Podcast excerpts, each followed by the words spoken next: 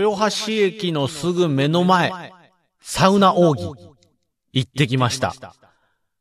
東郷15のウェルダン 200g。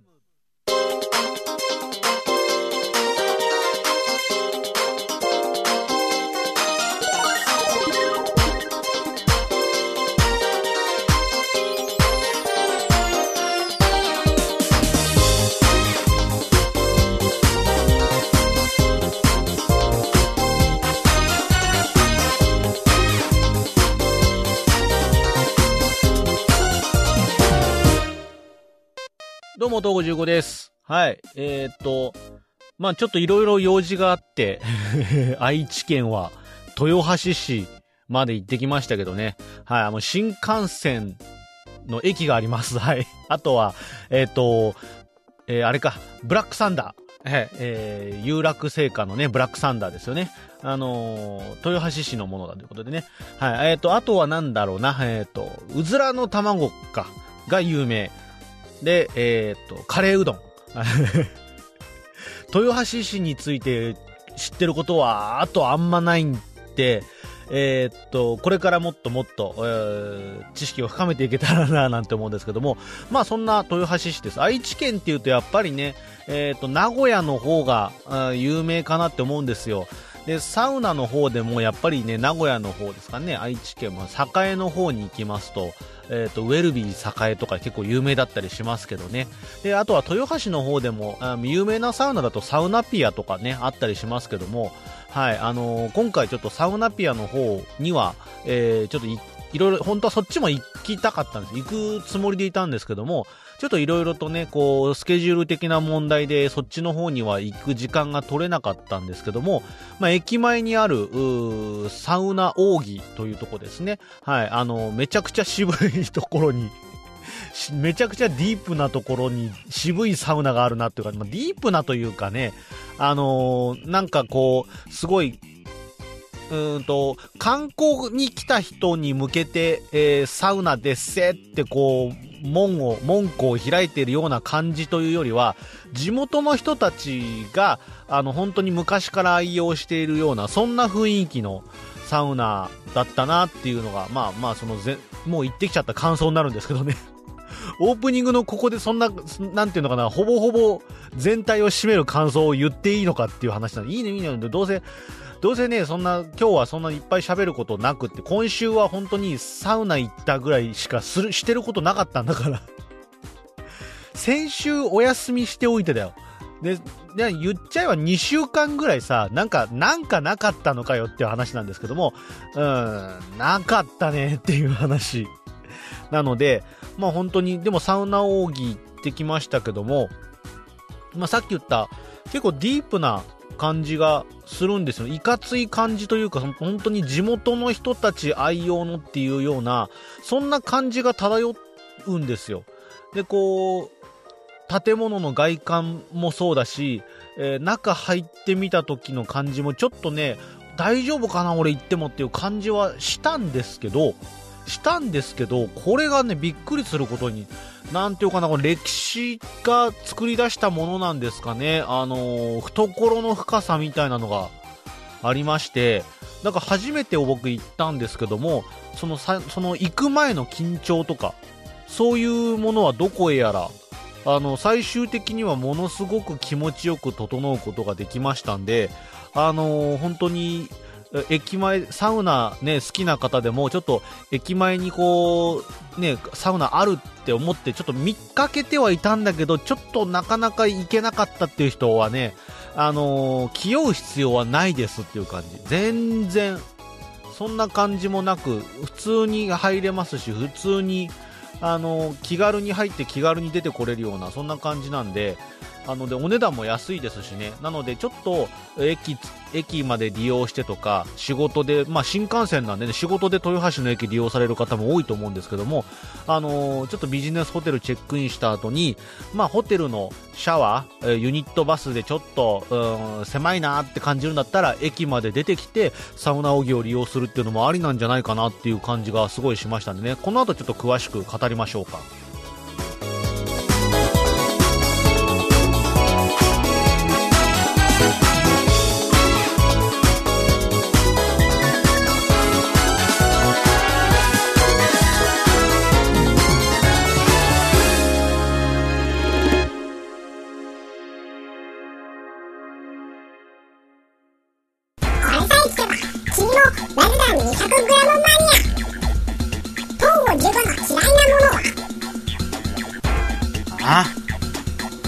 カロリー飲料。ラルダン 200g 改めまして、東郷15です。はい。いや、もう本当にね、老舗、老舗感が、まずすごいんですよ。えーっとね、このサウナ奥義、愛知県 JR 豊橋駅前にあるサウナ施設なんですけども、なんと創業は1966年ということで、え、もう何年になります ?40、50、60年、もうすぐ創業60年になるっていうところですかね。今 50? 今23年ってすると57年とかになるんですかね。いや、すごいですね。老舗ですね。はい。で、これがですね、あの、本当に豊橋の駅前ですね。えーっと、東口か。東口の、そのまままっすぐ降りて、えーっと、まあ、駅の正面、向かい側に、まあ、ビル街があるんですけども、そこに、えっ、と、まあ、パチンコ屋さんですかね。パチンコの扇屋っていうのがありまして、そこの2階ですね。と、ここのサウナが、本当に建物は、だからそのさっき言った老舗中の老舗なので、だいぶ古い感じがするんですけれども、はい。こ、このね、うんと、建物の2階に、えー、行きますと、そのサウナ奥義があるわけなんですけども、いや、あの、なんて言ったらいいのかな、本当にね、ビルとビルの、あの、路地みたいなところ入って、で、そこから建物ね、2階に顔上がっていくっていうような、その感じだし、しかも、僕、豊橋なんて普段行かないところなんでね、あの、ちょっと、その用事があって行ったところなんで、こう、駅前のちょっとキラキラした感じだったりとか、あとはちょっとこう、夜も遅くなってくると、こう飲み歩いてる人とかでね、こういろんないかちい人がいたりとか、そういう人たちもいっぱいうろうろする中で、やっぱビルの、この細い道に入っていくのって勇気がいるんですよね。で、それな勇気がいるところでどうしようかなってちょっとビビってたんですよ。ビビってたんですけども、いやでもせっかく来たし、もうすぐ帰んなきゃいけないしっていうんで、まあちょっと行ってみたんですよ。行ってみたらなんとかなるだろうと。そんな別に、あの、取って食われるようなもんじゃないだろうっていうことで、はい、あの、サウナ奥義、あの、本当に入ってみたら、まあ全然その最初の、こう、気負う感じというか、ビビってた感じは、本当に、何を俺はビビってたんだろうっていうぐらい普通に、あの中に入れまして、受付、2階に上がってもうすぐ受付があるんですけども、まあ受付の横に、えっ、と、券売機があるんですよね。で、その券売機で、えっ、と、サウナの、えっ、と、チケット買って、それを受付に渡すと、鍵を渡してくれて、ロッカーの鍵を渡してくれるんですよね。で、そのロッカーの鍵を渡されて、で、あの、ちょっとね、あれって思ったのは、まず、受付でいろいろやるんだけども、普通のサウナ施設とかだと、先にこう、靴脱いで上がって、ロッカー、下駄箱か、下駄箱に靴を入れて、で、あの、フロントに行くっていうところが多分まあ結構ほとんどなケースだと思うんですけども、ここはね、そのまま、あの、靴脱がずに、フロントスペースは全然まだ、あの、下足の状態で受け付けるんですよね。で、えっ、と、チケットを渡して、で、はい、何番の鍵つって、ロッカーの鍵くれるんですよ。ロッカーの鍵もらって、ロッカーの方向に行くと、こう、上がりっていうんですかね、この下、下足のところからこうフ、ロアに上がるんですけども、そこで靴を脱いで、で、ロッカーに自分の、本当に、あの、脱衣のロッカー、服とか、脱いだ服とか入れとくロッカーに自分の靴を入れるような形なんですよ。靴持ってそのまま、あの、あ、お邪魔しますっていう感じで、靴脱いで、で、靴、自分の靴を一足持って、で、渡された番号が書いてあるロッカーまで行って、鍵ガチャーンって開けて、で、そこに、靴脱いで、脱いだ靴入れて、で、あの着替えて。で、そのロッカーの中にもう、バスタオルとかフェイスタオルとかも入ってる状態なんですよね。で、そこで、こう、服脱いで、タオル持って、で、お風呂場へ向かうわけですよ。で、お風呂場もね、やっぱりその、なんていうのかな、駅前のビルなんで、そんなに広い建物じゃないんですよ。正直ね。で、だけど、縦長のスペース、本当に、うん、本当に、えー、言葉で表すと、うなぎの寝床っていうような感じの、まっすぐ縦長、長方形の、おお風呂場が広がってるんですよね。で、入ってすぐ、本当にまず、お風呂場スペース入ってすぐ左手側に水風呂があるんですよね。で、水風呂がこう循環式の水風呂でこうザバザバザバザバザバーつってお水が流れてるわけですよ。で、右手側にサウナがもうある感じです。って。で、そのままね、水、さっき言った水風呂、左手側にあった水風呂のちょっと先に行くともう洗い場スペースです。縦、縦一列で洗い場がその端までガーってある感じで。で、その、洗い場があります。もう一回ちょっと、ま、さっき、右左行ったりしてごめんね。あの、本当にみんな首がぐるんぐるんしてると思うんだけど、右左行ってごめんね。また、えっ、ー、と、右手側。さっきサウナが、この右手側にあるよって言ったんですけど、右手側の、もう縦、縦スペースでいうところの縦の半分ぐらいまでがサウナスペースになってて、で、その先が、うんと、お風呂が、あったかいお風呂があるんですよね。で、で、その先、その先のところに、あの、ミストルームっていう、これがね、広さは本当にどのぐらいって、ちょ、ちょっとこう、うーんと、椅子はね、椅子は2脚あって、で、まあ、本当に、人も多分そんなにいっぱいは入れないような感じのミストのルームがあるんですよ。ミストサウナではないんですけども、はい。なん、どのぐらいって言ったらいいんですかね。あのー、今でもこの表現あんま通じないよな。あの、車椅子とかで利用する用の電話ボックスって昔あったんですけど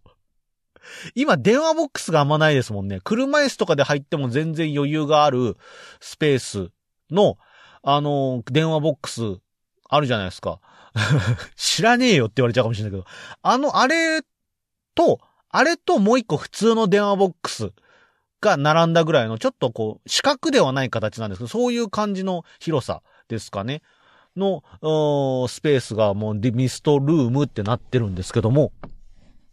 まあ、このミストルームも、あのー、全然、さっき言ったサウナじゃなくて、ミストが焚いてある感じの、あの、常温よりちょっと温度が高めの部屋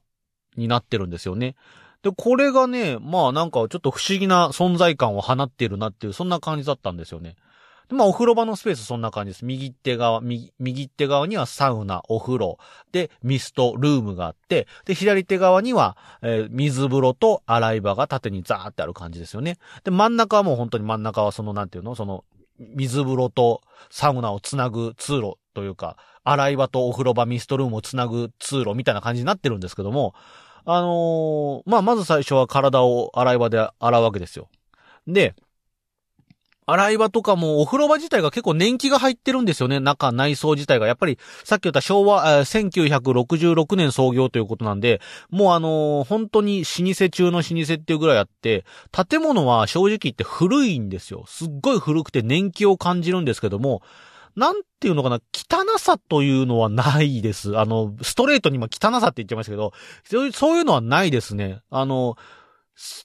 清潔感っていうとそこもちょっと何とも言えないんだけどっていう。だけど、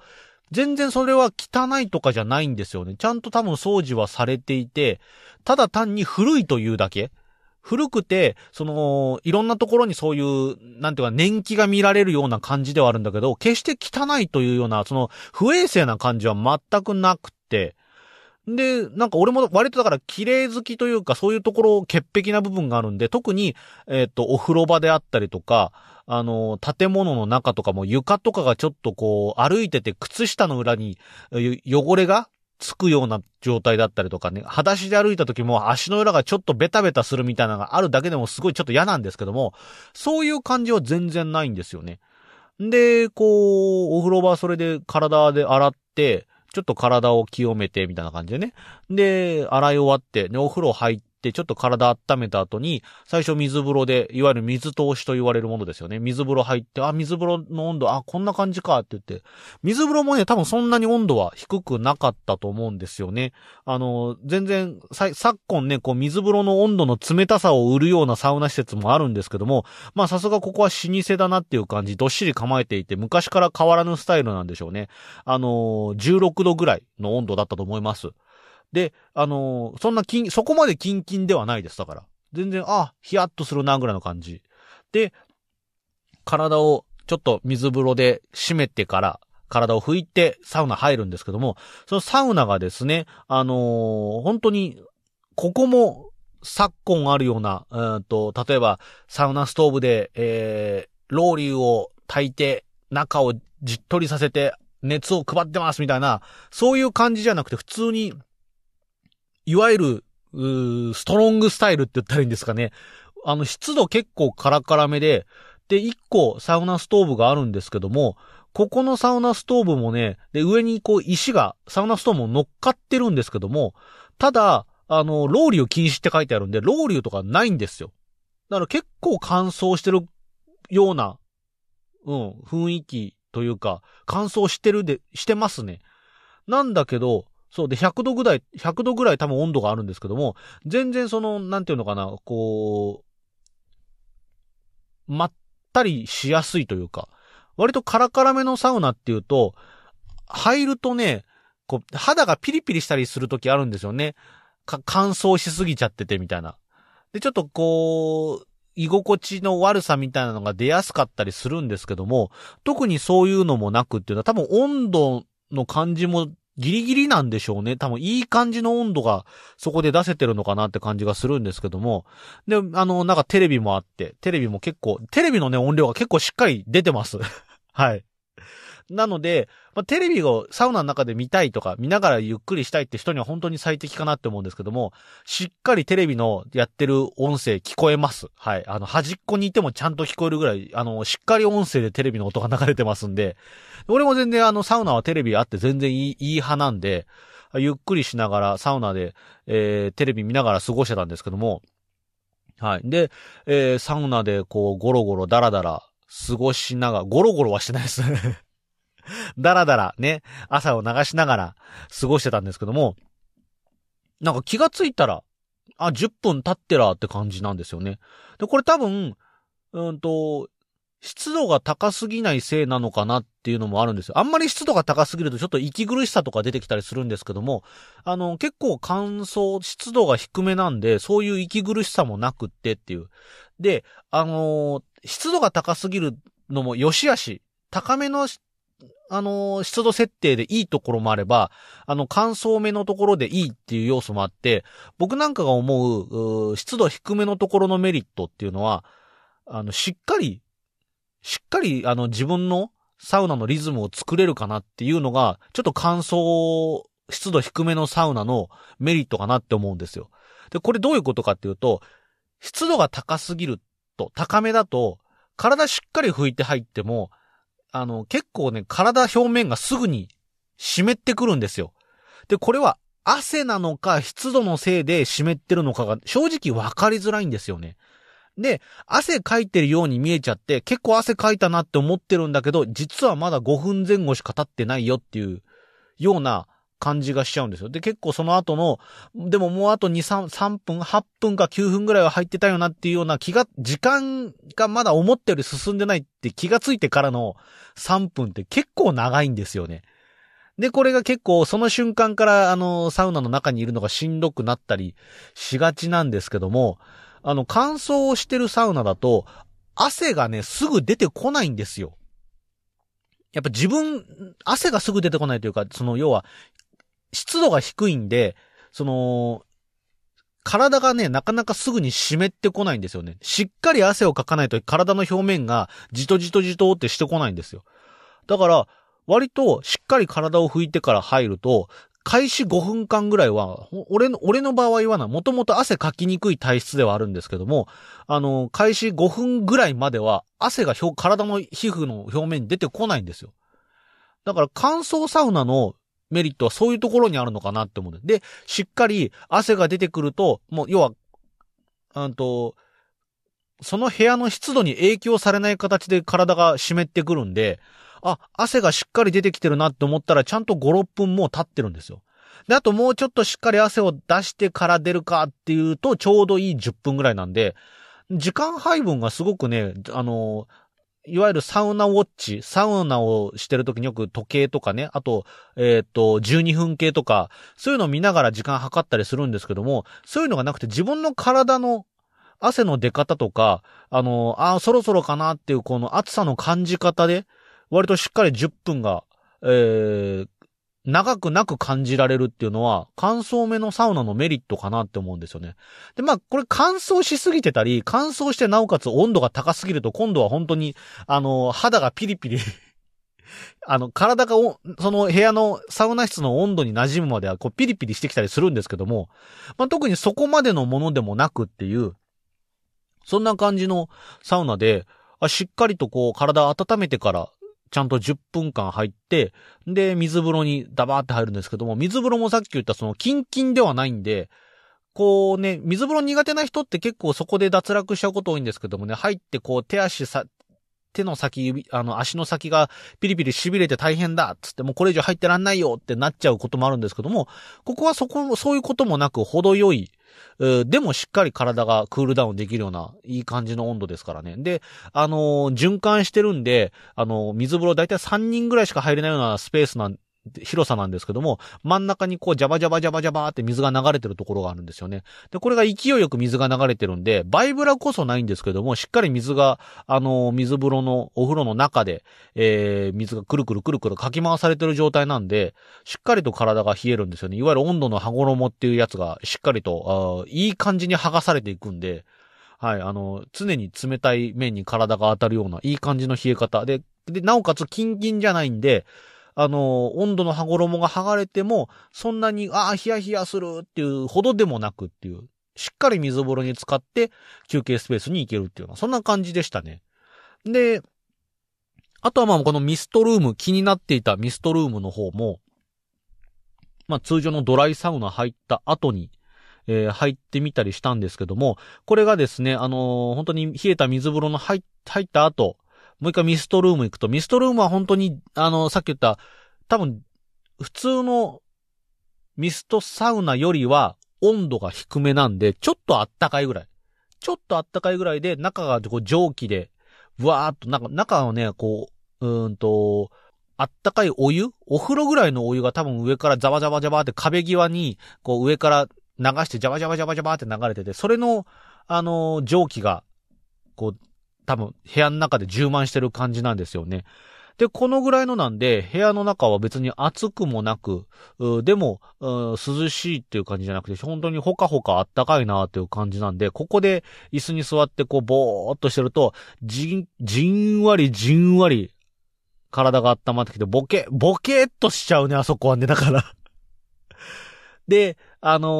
ー、本当にミスト、ミストですごい部屋がね、充満してるんで、この中でのボケット具合はね、あの、さっき、あの、ドライサウナで、結構、あの、体しっかり温めても、10分しっかり取れますよっていう、あの、無理せず10分間いられる感じの、うんと、温まり方できるよって言ってたんですけども、ここは本当に、あの、全然気がついたら、え、俺何分ここいたっけってぐらいゆっくりしちゃうような、そんなミストルームでしたね。はい。で、そんな感じでサウナと水風呂と、あとミストルームを行ったり来たりしながら、しっかり整ったんですけども、まあ、今回はちょっとこのサウナだけで、サウナ奥義はちょっと後にしたんですけどもね、あの休憩どころもあったりしますんで、ここでゆっくり、サウナ入った後はそこのスペースでゆっくりしながら時間を潰すとかもできますんで、はい、えー、今ちょっとホームページとか見てみようかな。はいはいはいはいはい。と、平日は2時から5時ですね。夜中の2時から5時までが、えー、サウナが休止状態。あ、でもこれ、あれか。うん、うん、うん、うん。あ、で、土日祝日。あ、でも11時からか。ああ、そういう感じか。営業時間がですね、今調べたら、えっ、ー、と、月曜日から金曜日は17時から9時までですね。あの、夜、10、え、夕方の17時から翌日朝の9時までっていう形ですね。はい。で、えー、そのうちの夜の2時から朝の5時、夜中の2時から明け方の5時までは、えー、内サウナが休止状態ということになってるみたいです。で、えー、土日祝日ですかね。こちらになりますと、えっ、と、昼前11時から、えー、翌日の9時までの営業っていう形になってるんで、平日は夕方から営業なんですけども、土日祝日はもうお昼前からの営業っていう形になっているようですね。なので、まあ、夜中、あのー本当に、えーサウナに来るとか、あとは、えっ、と、終電逃しちゃったって人なんかは、ここを利用したりするのかなっていうような感じなんですけどもね。まあちょっと男性専用サウナということなんで、女性はちょっとここに、えー来ることができないっていうのはあるんですけども、まあもし豊橋の駅まで来て、えーちょっとサウナ寄ってみようかなって思ったら、駅地下ですんで、ぜひ寄ってみてはいかがでしょうか。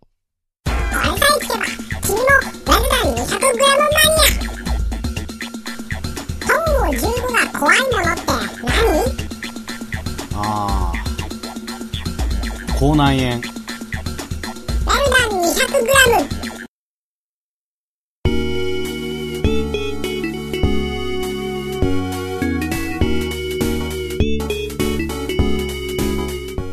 はい、というわけでエンディングでございます。今日はね、そんなサウナ奥義の話をしましたけども、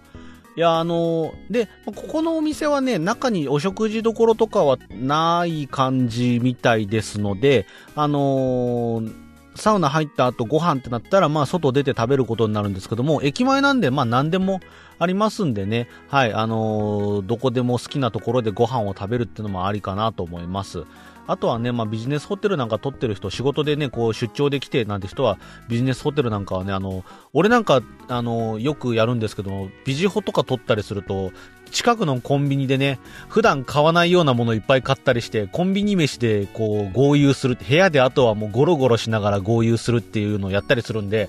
まあそのままね、サウナ出て、えーっと、コンビニ寄って、えーいろいろ買い込んで自分の、えービジホの部屋に戻って、ビールと、えーっと、普段買わないような、ちょっとお高めのお弁当とかお惣菜を買って合流するってのもありかななんて思うんですけども、自分の興味のあるお店を見つけて、そこをサ飯として、えーご飯食べに行くっていうのもいいんじゃないかなって思いますけどもね。はい、あのーそんな感じだったんで、もう次も来たら多分行っちゃいますね。豊橋の駅周辺まで来る機会があったら多分また、えーサウナ奥義寄っちゃうなっていう感じの、そんな、あの懐の深い、ね、いいサウナでした。なんかこう、やっぱ見た目で判断しちゃいけないなって別に見た目が悪いって言ってるわけじゃないですよ。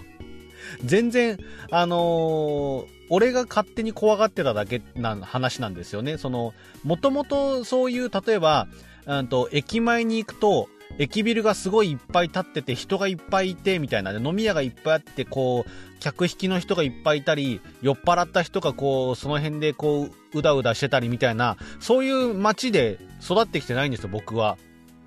結構田舎町で育ってるんで、駅も、あの夜、夜になると、人誰もいないんですよ。静かな。駅周辺真っ暗。逆に怖いけどね、それも。逆に怖いんですけども、そういうとこでいるから、駅前とか歩いて、あんなに駅周辺が明るくって人がいっぱいいて、で、あんなに明るいくせにさ、こう、路地とか入ると急に真っ暗になるじゃんか。より怖いって思ってたんですけども、全然そんなことなくてね、はい、あのーサウナ、奥義、建物入ったら、階段登ってすぐ、えーフロントがありますんで、そこでね、あのーなんかすごいこう、今までビビってた俺は何にビビってたんだろうっていうぐらい、もう入ったらあとはもう気持ちいいことが待ってるだけっていう、そんな、えーサウナでしたね。だからここをクリアしたことによって、多分今後の俺の、うんと、サウナ選びの幅っていうのはさらに広がったかなとも思います。あの、やっぱりこう、大丈夫かな行っても大丈夫かなって思うようなところも、まあ、なくはないわけですよね。こう、さっき言った、うん、入り口がちょっと分かりづらいとか、立ってる場所がちょっと、うん、ちょっと怖いなっていうような通りにあるとかね。怖いっていうのは人に、人によってそれぞれだと思うんですけども、そういうところも、いわ、いわゆる、うーと、スーパー銭湯的な、そういう温浴施設にしか行ったことないとなかなか体験することがないような、うんと、出入りの仕方。っていうのは、こういう駅前サウナとかの、特徴の一つかなと思うんですけども、まあね、そういうところも、いいサウナがいっぱいありますんで、あの、こういう、これをきっかけにどんどんどんどん行けるサウナが増えて、今後も、ここでこういうサウナ行ってきたよとか、あそこ行ってきたよって話ができたらいいなって思ってますんでね。まあ、そんなサウナ話をしたり、えー、その他ね、映画の話もしたりとかね、ここのところガルパンの話とかもしてましたからね、もうすぐ情報解禁とか来るかなって思うんですけども、はい、そんな情報解禁を待ちながらガルパンもなんと、なんとなくでも4週連続見に行ったりしてますからね、はい。5週目も見に行こうかな、どうしようかな、なんて思ってるんですけども、はい、まあ、ちょっとタイミングが合えば見に行きたいんですけども、ちょっとね、まあ、得点がなくならないうちに早く行かなきゃみたいな、そういうのももうないかなと思うんで、あとは自分のペースでゆっくり、あと、そうだな、あともう4回ぐらいは 見に行けたらなとか思ってるんですけどね。そんなこんなやつたら 4DX もね、始まりますからね。はい、4DX も、えー、3回、4回行けたら行きたいなとか思ってるんですけどもね。はい。そんな、えっ、ー、と、ガルパンの話とかもね、また情報解禁を持って、持って、えー、ネタバレの話とかしていきたいなと思ってますんで、そちらも興味ある方は、よろしければですね、え、高評価ボタンであったりとか、チャンネル登録の方をよろしくお願いします。ということで、今週のウェルダン 200g はこの辺で終わりにしたいと思います。それではまた次回。